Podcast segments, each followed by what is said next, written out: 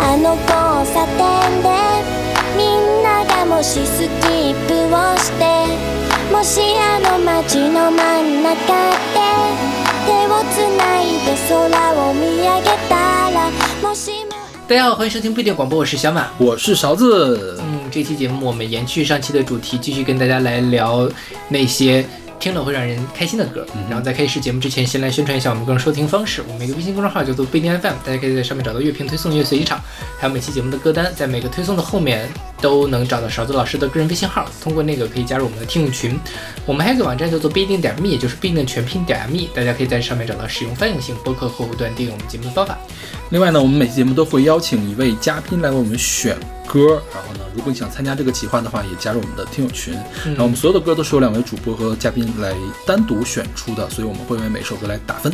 对，然后这个为什么录这期节目呢？请大家听一下上一期，我觉得上一期就是大家听了不亏的那种。OK，嗯，就是这期大家听了更不亏，我觉得。是，就是呃，这个反正各种不好的事情吧，希望大家能够坚持下来，然后开心一点。嗯所以就是选了一些开心的歌。然后呃，上期我们说到是小杰老师说，哎呀就不开心，能不能放一点开心的歌？然后勺子老师就在群里发了这首《砰砰砰》。嗯哼，然后我那天也是不太开心，我就正好好像是下班的点儿吧，中午吧，忘了，反正就是就我是在户外，可能去吃饭的路上之类的，听了一首歌，我觉得哇，阳光明媚真的很开心。所以这个是歌之你的歌吗？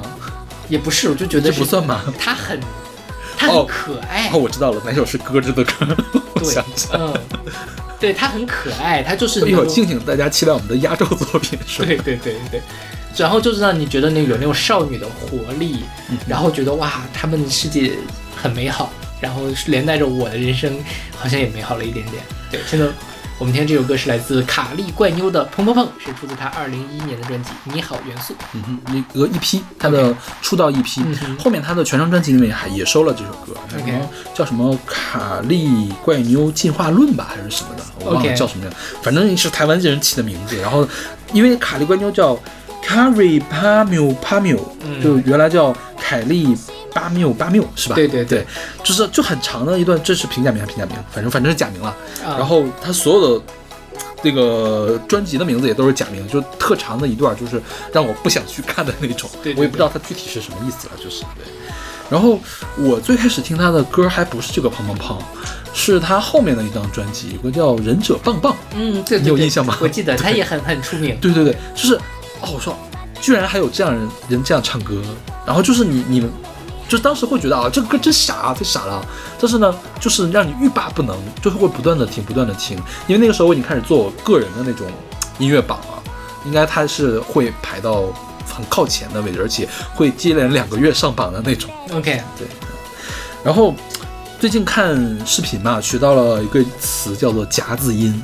我觉得 彭薇薇就是就是，她就卡利怪妞嘛，嗯卡利怪妞，因为这首歌里面有彭薇薇这个词，所以被中文的呃日音圈被称为彭薇彭薇薇对对对彭薇薇她就是一个典型的夹字音。就通常夹字音都是很招人讨厌的，就是太做作太嗲了。但是我觉得彭薇薇有一个非常招人喜欢的夹字音，是的，是。对对对。对，我们不要，还不要说她这夹字音，就少女音。什么叫夹字音呢？美羊羊就是夹字音，大家这么理解就好。OK，就夹着嗓子说话的那种感觉是吧？对，然后他他歌词里面，他不是歌词，他就用奇怪的旋律，我觉得他应该也是奇怪的歌词。嗯谁唱歌砰砰砰喂喂喂的是吧？对对对我觉得他是故意的嗯啊，就奇怪的歌词和奇怪的旋律，还有特别大胆的合成器的使用，然后包括如果你看一下他的视觉，会发现他的视觉也是很大胆。对，它叫这个这张 EP 叫做《你好元素》嘛，它就是元素风。嗯哼，对，所谓的元素风是什么呢？我在知乎上找了一段，我觉得说的还挺什么，就是优衣库单色上衣彰显朴实无华，淘宝杂牌沙滩裤彰显五颜六色，路边地摊洞洞鞋彰显复古风情，再来个一千万的江诗丹顿马其他马其他教团骑士手表彰显后世后现代赛博朋克。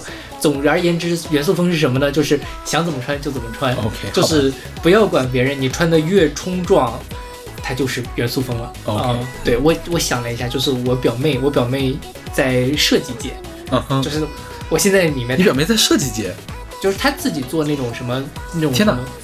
不是不是服装设计啊，啊。就是她在她学美术的，然后现在在搞什么广告啊之类的哦。那些东西，就比较 fashion 的那一托啊，就是住在朝阳的那些人。哦然后我每次觉得，哦，他每次回家穿的那个风格就是元素风。OK，好吧。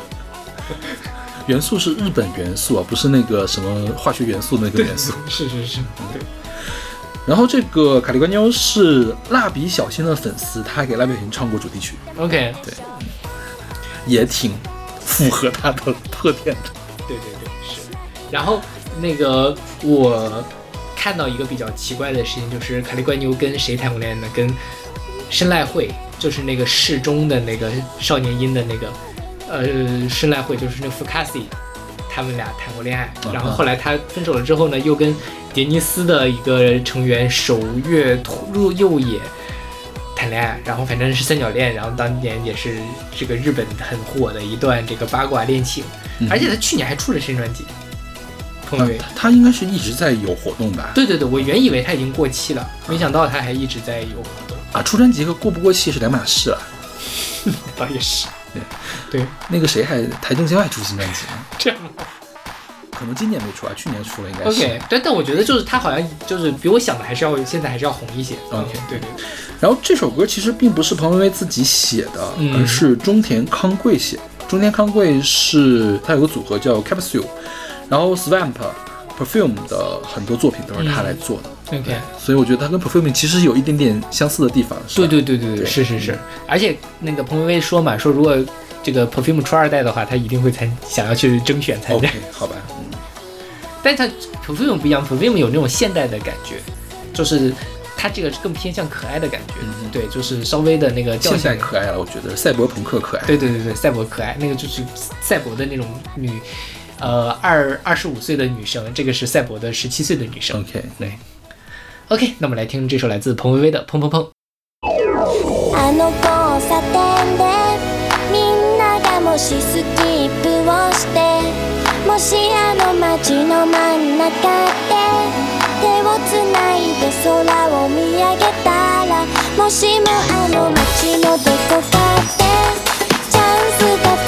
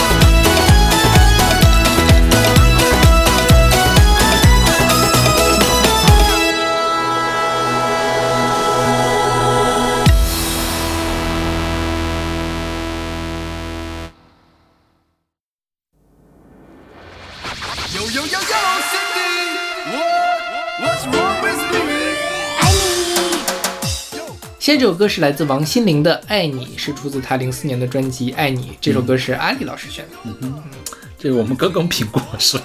对我们可能十几期之前就选，这应该是我们这个间隔时间最短的一次重复选歌。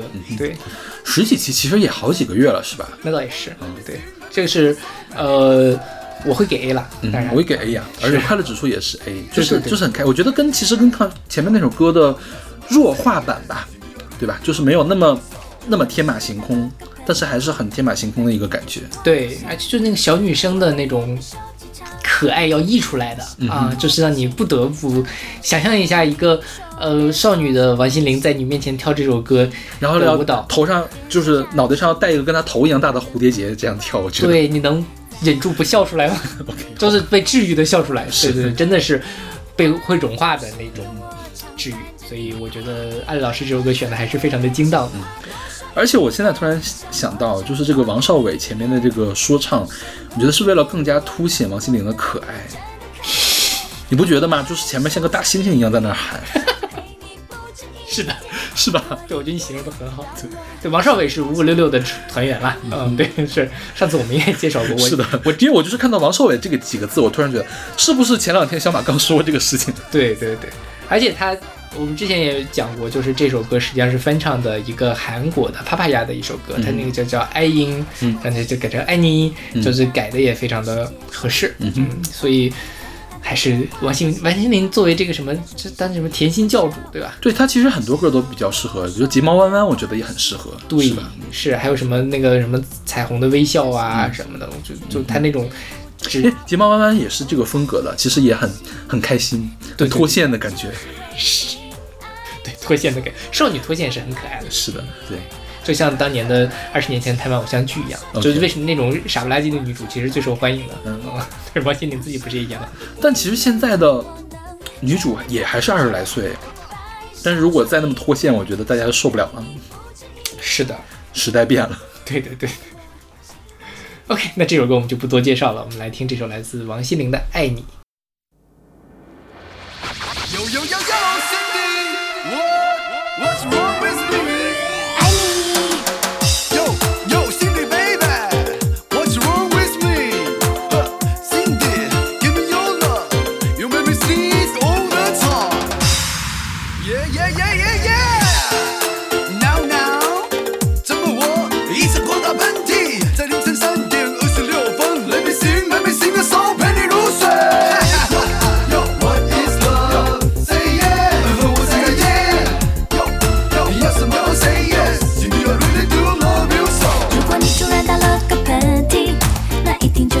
在想你。如果半夜被手机吵醒，啊，那是因为我关心。常常想你说的话是不是别有用心？明明很想相信，却又忍不住怀疑。在你的心里，我是否就是唯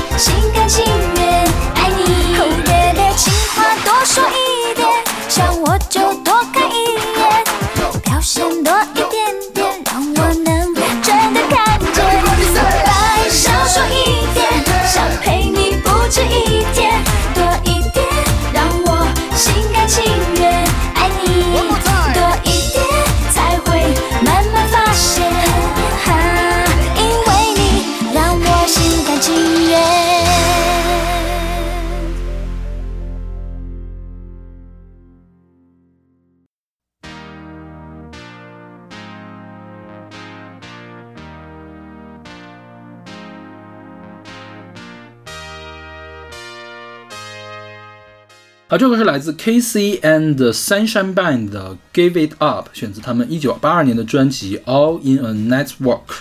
对，这首歌是阿廖是选的，OK A，我也给 A。我觉得快乐指数也是 A。是的，就这种轻松的，有一点 funk，有一点 disco 的感觉的一个，对，disco 自带快乐属性，我觉得所有的 disco 所有的音乐就是只要是懂词大词懂词大词，而且要用那个八十年代那种合成器，就就自带快乐的感觉，你不觉得吗？是的，是的，对，就是哪怕是丧鸟的歌那样一编曲也 OK 的。对，后面那个我们后面那个不是 disco 呃编曲了，但我觉得可能编成 disco 的话可能会更好一些，一更快乐一些。一会儿我再说再说这个事儿。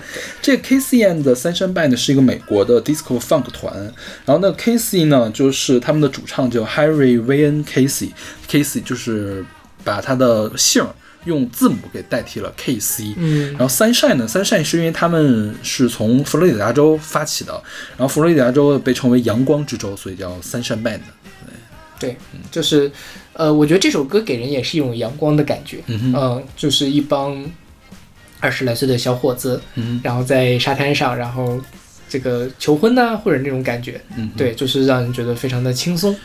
因因为我觉得其实这个 band 呀，或者是这个啊不是 band funk 和这个 disco 啊，二十来岁小伙子 OK 的，五十来岁老大爷去沙滩上求婚，我觉得都是开心的，对，是吧？是的，是的，但你看五十多岁老大爷唱 J-pop 可能就不太行，啊，对，是吧？是的，就这个曲风，它是它是可以融化掉一切的这种油腻啊，或者是什么的。但而且哪怕它带一点点油腻，你都会觉得还是挺开心的。对对杨坤出的那张 disco 专辑，我觉得都可以。，OK，好吧，我不太行，我真不太行。所以，杨坤的油腻连 disco 都无法化解，是吗？不是他，他可能 disco 做的不够好吧？也也有可能。对对，但我听这张专辑，我是开心的了。那那个有点像隔着我的那种开心了，当然是。这杨坤他那个唱法像吃了纸一样的那个唱法，我觉得有点就不太行。对，我懂你在说什么。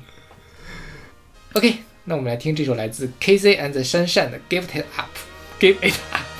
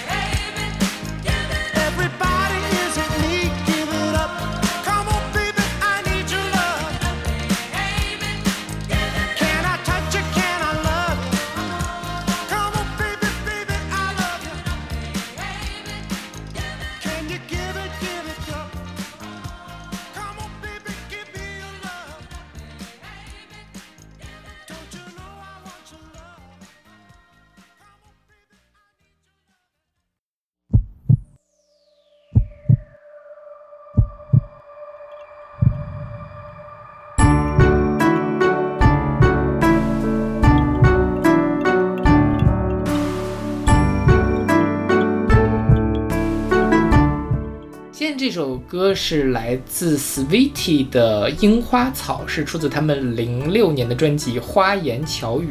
嗯，他这个乔是这个乔装打扮的乔是吧？对，因为 Sweetie 的组合是刘品言和曾之乔两个人组成的，所以这里面是嵌入了他们两个的哦名字。哦，我还在想花是谁呢？原来是这样。对，但是现在再看这个呢，就会让人什么，比如说现在有什么巧言什么巧言巧语，然后这个什么类似于这种，好吧 对，淋言淋语这种感觉。，OK，所以就，但当年肯定没有这个意思了，就是还是比较巧妙的把他们两个人放进去了。因为我觉得在台湾这种谐音一直都很很很那什么吧，对对很正统吧。而且对台湾就是中国台湾正统的感觉。是是的，嗯然后这首歌是我们的听友老穆老师选的。然后呢，我其实我对这首歌的感情呢，就是比较复杂。嗯。就一方面，我觉得如果它是现在一首歌的话，我就不会那么喜欢它。但是我觉得这首歌也算是在不不知不觉之间陪伴了我的成长，对，因为是一首太熟悉的歌，而且它副歌确实写得好。是的，对，嗯。所以我觉得它它也是可以给我快乐的。我给的快乐指数是 A 减。，OK，我我会给 A 了就是也是，其实这首歌跟刚才的王心凌啊的感觉是类似的，嗯但它就没有那么的跳，它还是比较偏向于那种小女生在你面前治愈的那种，很端庄，对，也不能叫端庄吧，就很有礼貌。你感觉她？很可爱，有一点点小拘谨，甚至对对对对对但是那种小小的羞涩还是就是还是很打动人的。嗯哼，对，然后呢，我们的老木听友就说说，虽然是首很老的歌，但是每次听心情都很好。整首歌编曲、演唱、歌词轻盈俏皮，而且最近刘品言翻红，所以这首歌是脑海里第一反应出来的答案。然后我看了这段，想着刘品言翻红了吗？我 是华灯初上吗？啊，是因为华灯初上吗？我完全不知道。就是华灯初上，你知道吧？我这我这她她演的她是女主角之一啊。啊，那是刘品言呐。啊，我不知道是谁，但是我看她应该是参演了女主角。OK，、嗯哦哦哦哦，怪不得，那我就能理解了。对 OK 嗯然后他今年不是又差一点拿了什么那个台湾那个金钟是吧？啊啊金钟视后吗？，OK 哦女配角，女配角，女配角，哦不是女主角，女配角，对，OK。入围啊，入围名单，嗯对，然后我之前其实对这个 Sweetie 其实了解的不多，嗯而且我一直以为这首歌是八十年代的歌，啥？就是很老。没有这个很零零年代呀、就是这个编曲，我觉得，编曲是很零零年代，但我的旋律我觉得是那种校园民谣时期的那种。我觉得这个歌有点什么呢？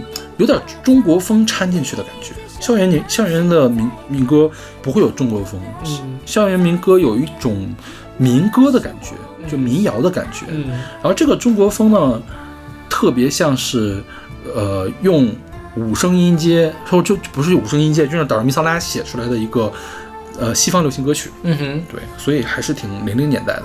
，OK，就是我一直没有把它当做八十年代歌，我觉得八十年代的歌就是如果是稍微俗一点，它不是这样的。嗯哼嗯，然后呢？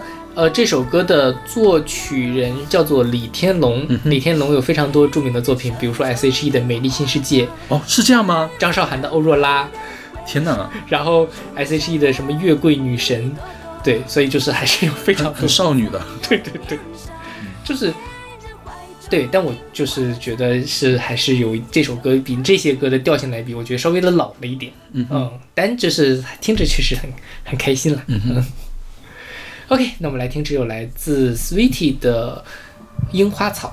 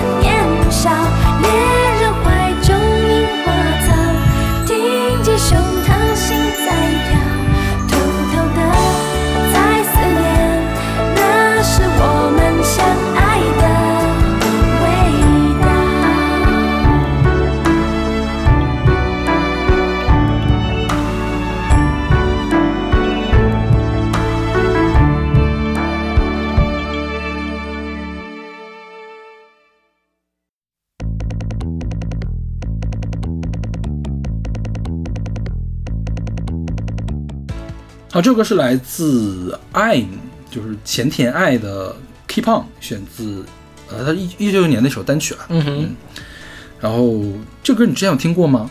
没有你有看过《数码宝贝》吗没有，？OK，好吧，你没有童年。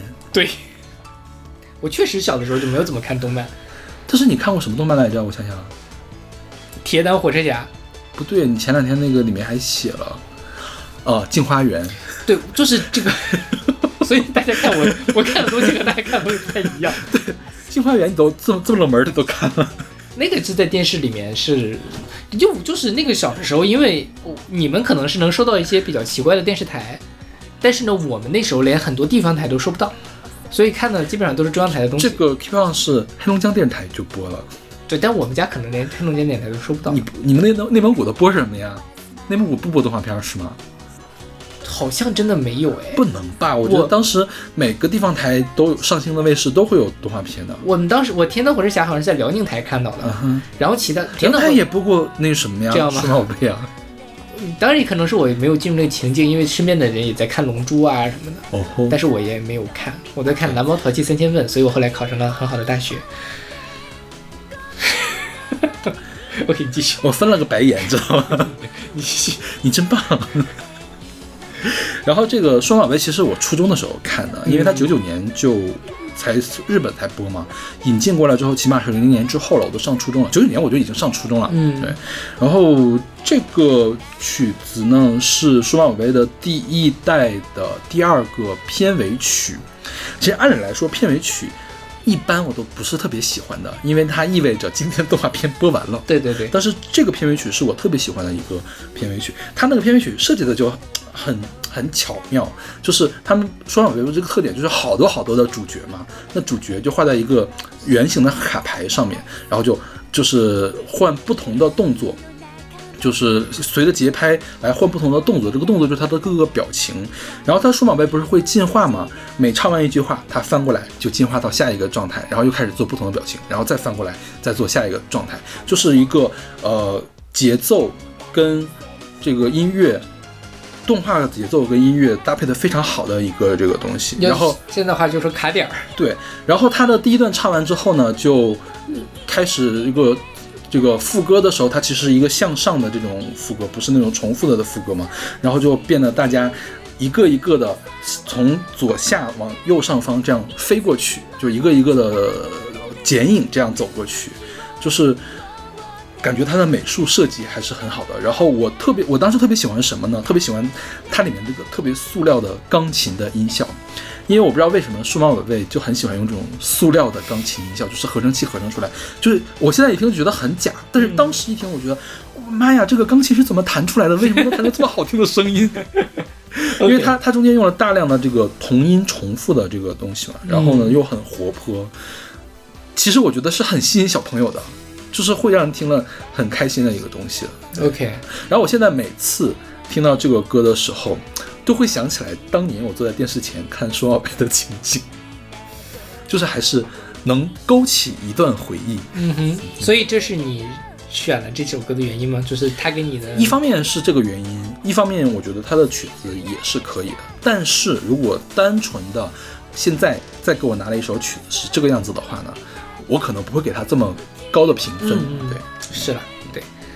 然后有一个问题，现在很流行那什么“我是谁”，那个那是那个那个是那啥？是这个吗不是不是，那是神奇宝贝，那个是宠物小精灵，这个是数码宝贝。哦，嗯我一直分不清这两个东西。那个宠物小精灵是卖游戏的，就是任天堂的各个游戏主机上都有，呃，宠物小精灵就 GBA 啊，现在叫精灵宝可梦啊啊。P o k e m o n 嘛啊啊，就是不断的主机上面会有任天堂主机上会有它的主题的游戏，然后数码宝贝卖的是它自己的一个游戏机，就是电子宠物，OK，电子宠物就是干这个的，就是它有一个塑料片儿插上去，就是你一拔下来，它就相当于是一个 reset 嘛，reset 之后就有一个蛋，过了几天之后，它就会孵化出来一个小宝贝，然后呢，过了。多长时间？然后你每天要给它喂水呀、喂食啊，给它打扫卫生啊。然后呢，过几天之后，它就会进化，长成一个大的。然后长得足够大了之后呢，就可以有绝招，你可以跟别人的数码宝贝去联机，去这个打仗对战。所以这个系列，这个是数码宝贝对吧？数码宝贝最出名的宝贝是啥暴龙兽？OK，嗯，果然我没有童年。，OK。我不进入这个。它叫数码暴龙嘛，其实因为它的最著名、最第一部里面最著名的那个那个数码宝贝叫做嗯暴龙兽，OK，然后皮卡丘是那个的是吧？对，皮卡丘哦是宝可梦里梦哦，OK 好。数码宝贝我看是谁家的啊？是是万代家的吗？应该是，嗯我忘了是谁家的这个，我看一眼啊，我还真忘了他们是谁家的这个游戏机了。对，反正他们一直在卖一种小的游戏机，嗯，然后 Pokemon 的话是搭配任天堂的主机去卖游戏，哦，两个是不一样的一个卖硬件，一个卖软件。对啊。OK，然后其实任天堂也是卖硬件啦，这个、但它硬件通用一点，对对吧？对对对对。然后所以你可以看到，其实数码宝贝大冒险，我觉得它初代的质量也没有那么高啦，因为毕竟是一个周边产品，嗯 OK，对，是它是现有的。主游戏游戏主机才有的它，嗯那个游戏主机叫神圣计划，就长得特别像一个手表一样的，像那个电子表一样的东西。哦，这个我好像多少有点印象。嗯小的时候就是那种家里特别有钱的小朋友，可能会拥有这样的东对西。，然后它因为它可以一代一代的进化，我小的时候对这个事情背得可熟可熟的了。就是它怎么进化的是吗？对呀、就是每个进化树是什么样的，就是然后有什么条件可以让它进化什么的。好吧算了算了，我还是看我的进化眼。然后后来最近不是那个数数码宝贝做那个重置嘛？嗯。我觉得重置了之后，呃，它剧情就不说了啊，就是拉的不得了。我觉得它的歌儿也没有原来好听了，嗯。因为这个数码宝贝最有名的歌其实是 Butterfly 啊。和，田光司那个 Butterfly 嘛，嗯。啊，还有他后面那个变身那个曲子叫 Brave Heart，应该是宫崎步唱的，嗯。啊，不是宫崎骏，是宫崎步啊嗯，宫崎步唱的。也不是滨崎步。对，也不是滨崎步，对。然后那两首歌应该会比这个歌更有名一些，因为这个是第二个 ED，其实它第一个 ED 都比这个更有名一些，因为是数码宝贝里面比较温情的一首歌。OK，但是我觉得最欢乐的还是这个。这个歌我知道上了大学，我知道最近还是在偶尔的会听到听这种歌。OK，嗯那那确实是。OK，那我们听这首来自前田爱的《Keep On》。「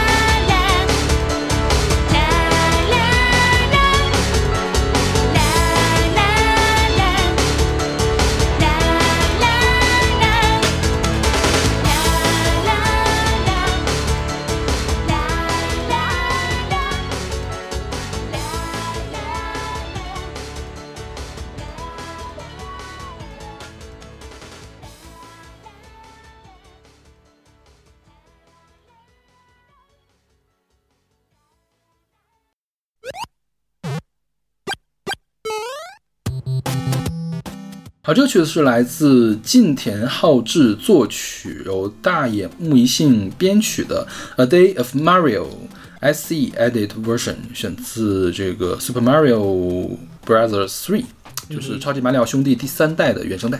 OK，这我觉得啊，这是这是另外一类可以让我非常欢乐的曲子，就是巴比特。我觉得这个我，我觉得所有的巴比特都可以让我觉得很欢乐，因为巴比特它自带自带这个，就像 disco 一样，嗯。它自带就是巴比特音乐会自带这个搞笑的感觉。啊，那倒是，嗯，对。对。而且我觉得也是巴比特，你就会是不是会回想起你当初看动漫或打游戏的？这个倒没有那么大，因为其实有很多巴比特的原创音乐，嗯。就是跟原来的游戏没有关系的这个音乐，但是这个这个东西是可以让我回想起当年打游戏的这个状况的。然后，虽然我小的时候并没有玩过马里奥三代，嗯我小的时候玩的都是马里奥一代，就是我们听的最常见的那个曲子是马里奥一代，马里奥一代应该是 FC 上面就是红白机上面销量最高的呃游戏，然后马里奥三代是销量第二高的游戏。OK，啊，马里奥二代大 boss 不行。嗯，马里奥二代因为它搞得太难了，大家都过不去关，然后没有人买。好吧，啊，第三代其实就第二代其实是第一代的加难版、嗯。啊，第三代呢有很多的这个呃，现在还沿用在马里奥里面的设定，嗯。就是包括吃各种各样的道具变什么，比如吃个叶子可以变成狸猫形态呀、嗯。什么样的这样的变身这这样的状况。然后我小的时候没有见过马里奥的三代的卡带，我是上了大学之后用模拟器玩的这个东西。然后由于我的手非常的残，你知道我是怎么玩的吗？我开了金手指，就是开了作弊器，然后我全程我就因为它那个狸猫状态是可以飞一段时间嘛，因为它下面有一个能量槽，我呢全程这样一个能量能量槽是满的。然后无限时间可以一直飞，就每次到关底的时候，我把那个无限时间也关掉，它才能关到下一关那样那样的一个状态。然后我是就以那样的一个状态通关了马里奥三代。所以他不是说没有很难吗？但你手太残了，是吧？是的，马里奥哎，马里奥三马里奥三代啊，其实没有没有那么难了 马里奥还是合家欢的游戏。嗯，对，嗯，对，因为最近比较红的那个星之卡比，大家也说没有那么难嘛，但是我也是那么玩过去的。好吧。因为我我我我是不打游戏的人，嗯所以我其实也不太能理解这种状态。这个这首曲子我觉得比较有意思的地方，就是它并不是一个纯粹的原声，而是把马里奥超级马里奥三里面呃很所有的经典的声音和音效都缩混到一个歌里面去了。嗯除了它这个马里奥三代的主题曲重复出现了两次之外，其他所有的曲子都只出现了一两个小节，然后就换到了下一个曲。当然它，我觉得它混的还是，呃呃尚可吧，嗯就是不是那么的完美。OK，就有的地方还是有一点点突兀，对，嗯这个混音的人叫大野木一幸，他是另外一个公司的作曲家，叫南梦宫的作曲家，Namco 的作曲家。然后这张专辑很奇怪，虽然是呃任天堂的呃呃原声带，但是呢找到混音师都不是任天堂的。另外一个混音师是国本佳弘，国本佳弘给户川纯的《玉姬萨玛》和《永化之女》做了曲。，OK，然后呢，也是科乐美，科乐美是另外一个游戏公司嘛，科乐美举行波俱乐部的成员。嗯对。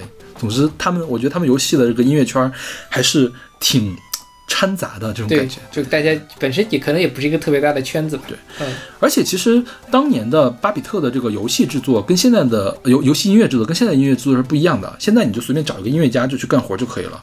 当时的音乐制作你需要会编程，嗯因为真的是用用各种各样的波形、矩形波、什么方波来写这个东西的。对，你会要你要会编程才可以做出这个事情，而且一个芯片它可以承载，它可以分给你做音乐资源的东西并不多。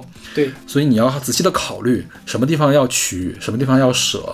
然后比如说这个科乐美举神波俱乐部嘛，他们当时做好多动作游戏，因为动作游戏需要很动感，需要很强的贝斯音，他们甚至专门加了一个一块儿芯片，就是装这个呃贝斯声的这个音源。嗯哼，然后这样才让这个魂斗罗呀什么的，嗯这个打斗的声音比较比较有动感。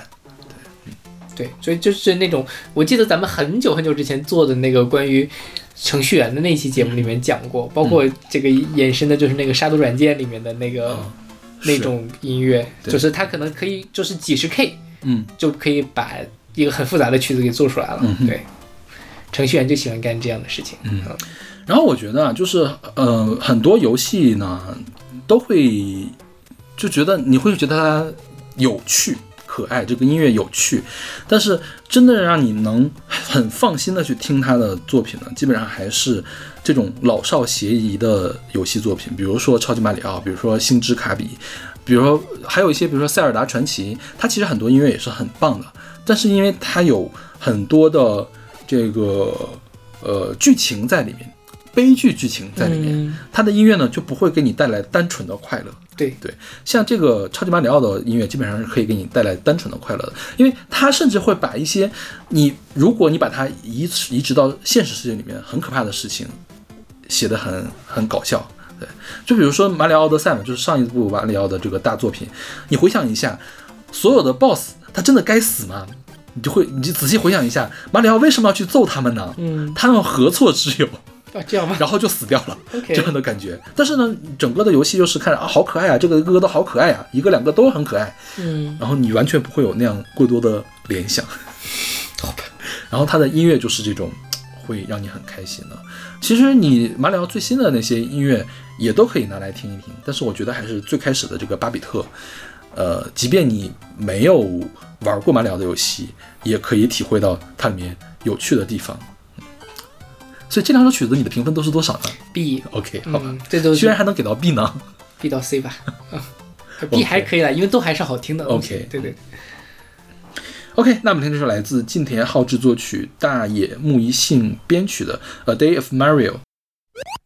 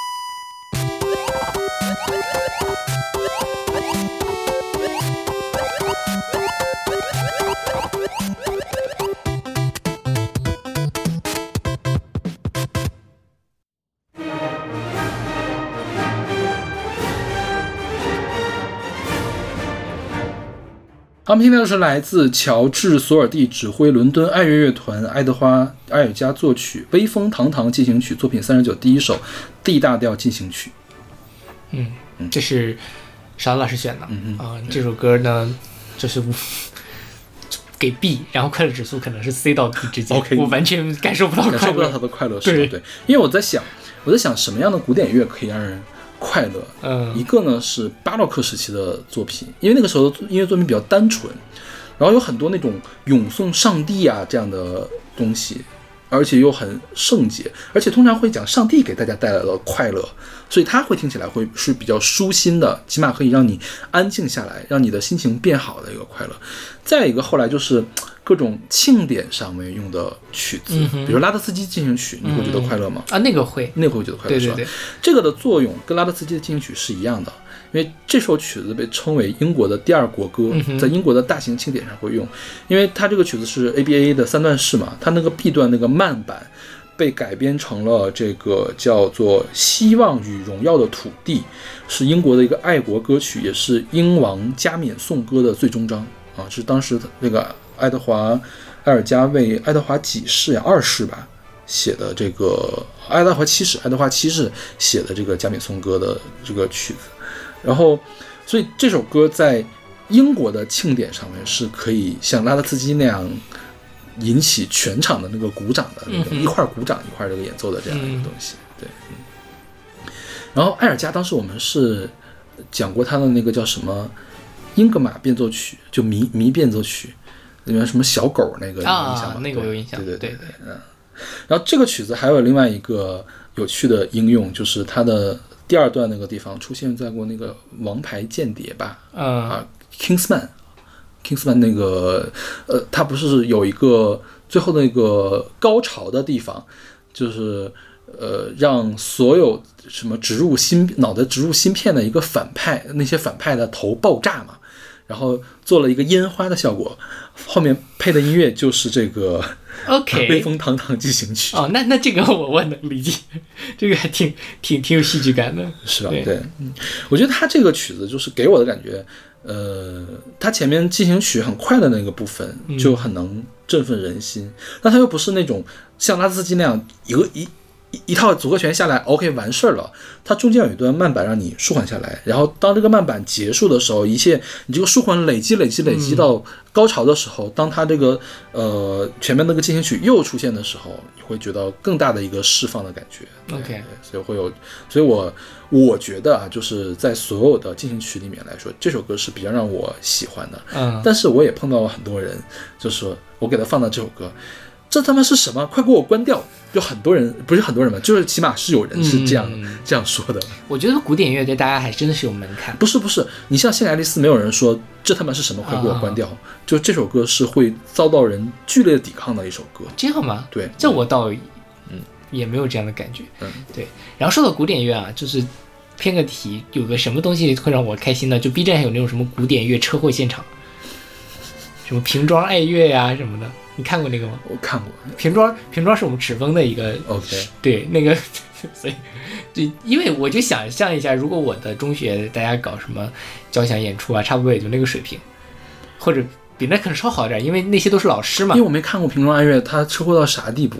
因为我看的都是顶级车祸。哦，你你那种呢，就是那种就会让人觉得有点尴尬。嗯，我我自己看哈，我看的都是那种什么学校演出啊，包括拉德斯基有一个非常著名的一个小孩演出的，对，就是那个，就是那种，我觉得那个才是真正的车祸。我不知道其他的车祸车祸到什么那个比那个还要车祸，那个品种爱乐。因为我我没有法，我没有办法想象比那个还要车祸是什么样。因为那个那是武汉的一个拉德斯基进行曲，对对对对，他为什么车祸呢？因为两就是不同乐乐团里面不同人的谱子拿错了。嗯，就比如说我拿 C 调，你拿 D 调，嗯大家差半个音，嗯一直在以不和谐音去演奏，所以造成严重车祸。这个是指挥的错误，这个不是小朋友的错误。OK 对，这个错误车祸到就是什么地步呢？车祸到不可容忍。嗯啊，这是不能容忍的。就是如果你你水平不好，你拉的不好，这是 OK 的。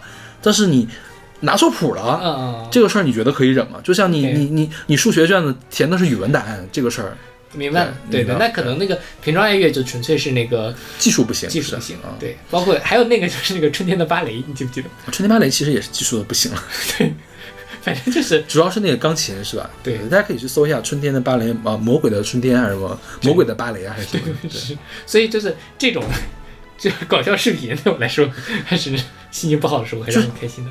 就是车呃摇滚这面啊，就是大团也有这种车祸，嗯比如说什么拉什么那个打打击乐，嗯把鼓槌儿一下扔到后面的人脑袋上去了这种。就是肉眼可见的疼，你知道吗？或者是说那个什么，呃，小提琴协奏曲，小提就是主奏的小提琴嗯，一使劲扇到了这个 低小提琴的脸上，这种。对，因为这个东西本身你看交响乐都还是比较端着的那种，嗯觉得什么，然后有这种东西，它那个冲突感就很强烈。还有一个事儿就是我没有准备啊，就是嗯国际上有一个很著名的车祸的，专门去做车祸的这种交响乐团，就是他们找来的人都是经过两天培训就上手去拉啊交响乐的这个团。嗯然后 B 站上应该是有合集，我忘了叫什么团名了。然后他那个合集的封面呢是一个指挥拿着两个羊肉串儿，OK，就是你可以想象一下，就是每个人都培训过嗯，几天，然后就去拉琴了，就是真的是很车祸，就是我一般不会去点那看点那样的东西听。OK，OK，那我们听这首来自这个埃尔加的《威风堂堂进行曲》。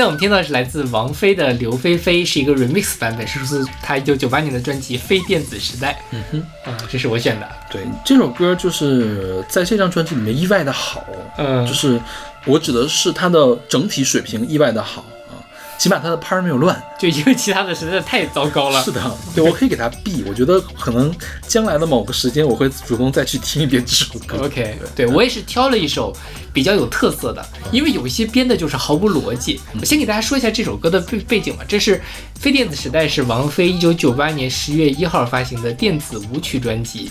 然后呢是一号发行的嘛？我觉得就是查不到是十月几号，然后所有的地方都写成十月一号。哦，对，这个是反正就是什么。然后那个时候呢，因为王菲已经跳槽，从新艺宝离开了，新艺宝就为了炒冷饭，新艺宝特别喜欢干这种事儿嘛，就是王菲的后来那个粤语专，他们就拆成了好几张一批发嘛，然后就是请了两个人过来去给都谁呀？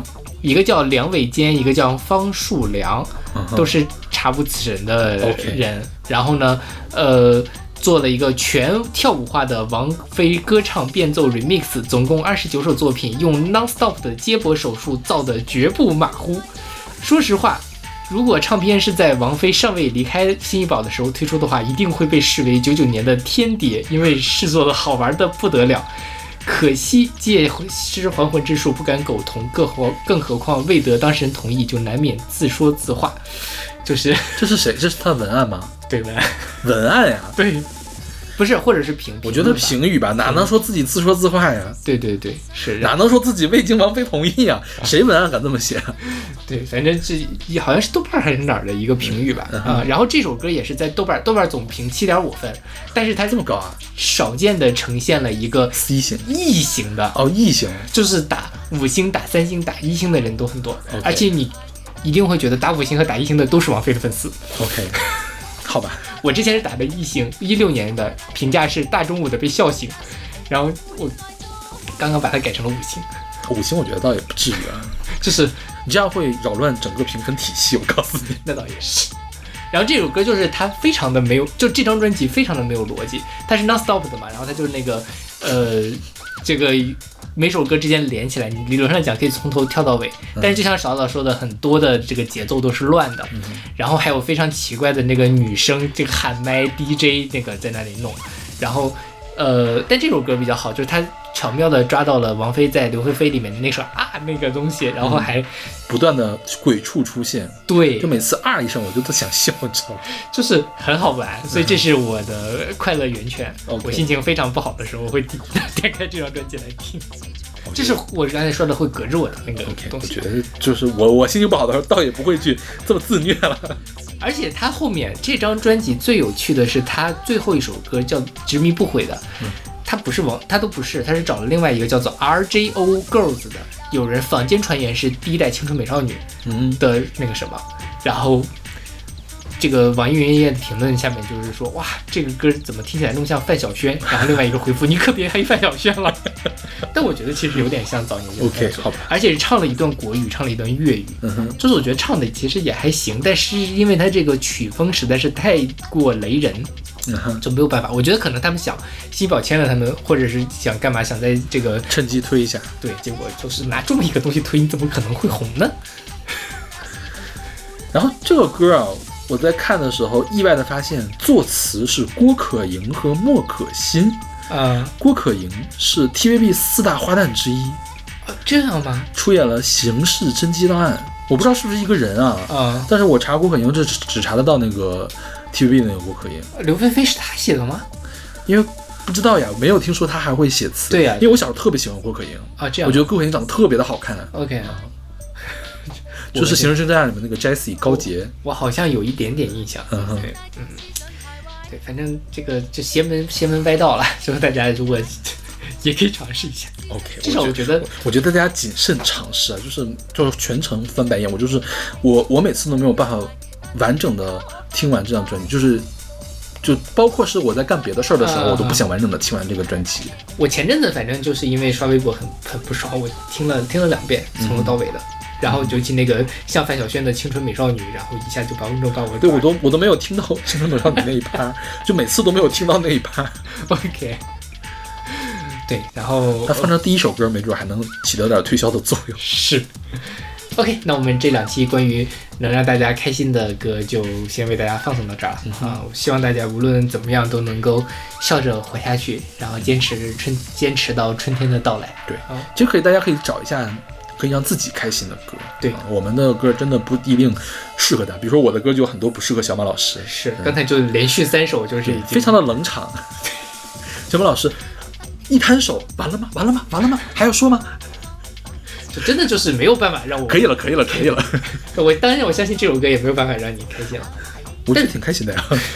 我自己的有一个，就是我在网易云音乐上会有，呃，两个歌单，一个歌单就是我平时收录的那些，那种能够让我觉得，有意义的，或者是，呃，打动你的，对，感动我的，然后让我心情不好的时候能够让我产生共情的歌，还有另外一张就是那个能够让我觉得开心的歌，克制你的。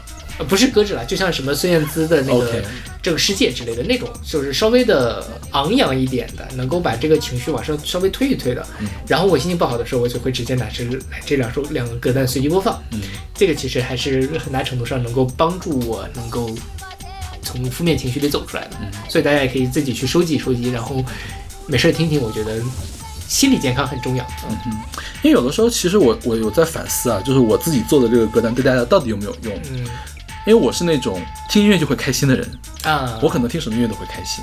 对你可能认知会宽一些。是对，因为我之前不开心的时候，曾经干过什么事情？我高中时候不开心的时候，听孙燕姿的自选集《Start 黑柱》的，这让我很开心。嗯然后呢，大学的时候不开心的时候干什么事情？我看格莱美的颁奖礼，看了一天颁奖礼，OK，我又是一个新的人了。，OK，对，这个确实，邵老师这个功力还是很不是不是功利的事情，就是说有可能大家可能会需要自己的去找一些。呃，让自己开心的歌，或者是说你真的是听什么音乐都不行，你要找一个让自己开心的事情对。对对对，是的，是的。我觉得，尤其是我昨天晚上还在跟一个师弟聊天，他就说最近反正工作也很忙，但突然闲下来之后就觉得好寂寞。工作呀，那就工作。我觉得工作可以让他开心。嗯，对，但就是也是刚刚呃赚了不少钱，但也没有人可以分享。我就说你不能说你非要去找到另外一半儿，对吧真的？是每个人都有每个人的困扰，赚了不少钱。我就抓住了这个赚了不少钱这个重点。你接着说，你接着说，赚了很多的钱。OK，是的，然后就我就说这个你你你其实更重要的是你是需要有一个比较稳定的能够让自己开心的方式，你的开心不能建立在另外一个人身上，尤其建立在一个虚无缥缈你都不知道在哪里的这个人的身上。嗯哼，而你在这种状态下谈的恋爱，往往最后都会变成一地鸡毛，因为你特别希望从别人希望别人来取悦你，但是这个时候呢，往往是取悦不了的，因为大家都希望被对方取悦。最好的方式是两个人都是一个相对来说比较完整的，你的生活是完整的，你的情绪是稳定的，两个人在一起呢，就比较容易能够长久的走下去。当然这件事儿很难，但是你就是有一些爱好啊，有一些能够让你自己从负面情绪里走出来的这个这个这个这个方法是很重要的。嗯对，然后，呃，节目最后还是祝大家开心吧，嗯、就是笑着活下去啊。笑着可还行可还行。对，等到对等到春暖花开的那一天，嗯，OK，那我们下期再见。下期再见。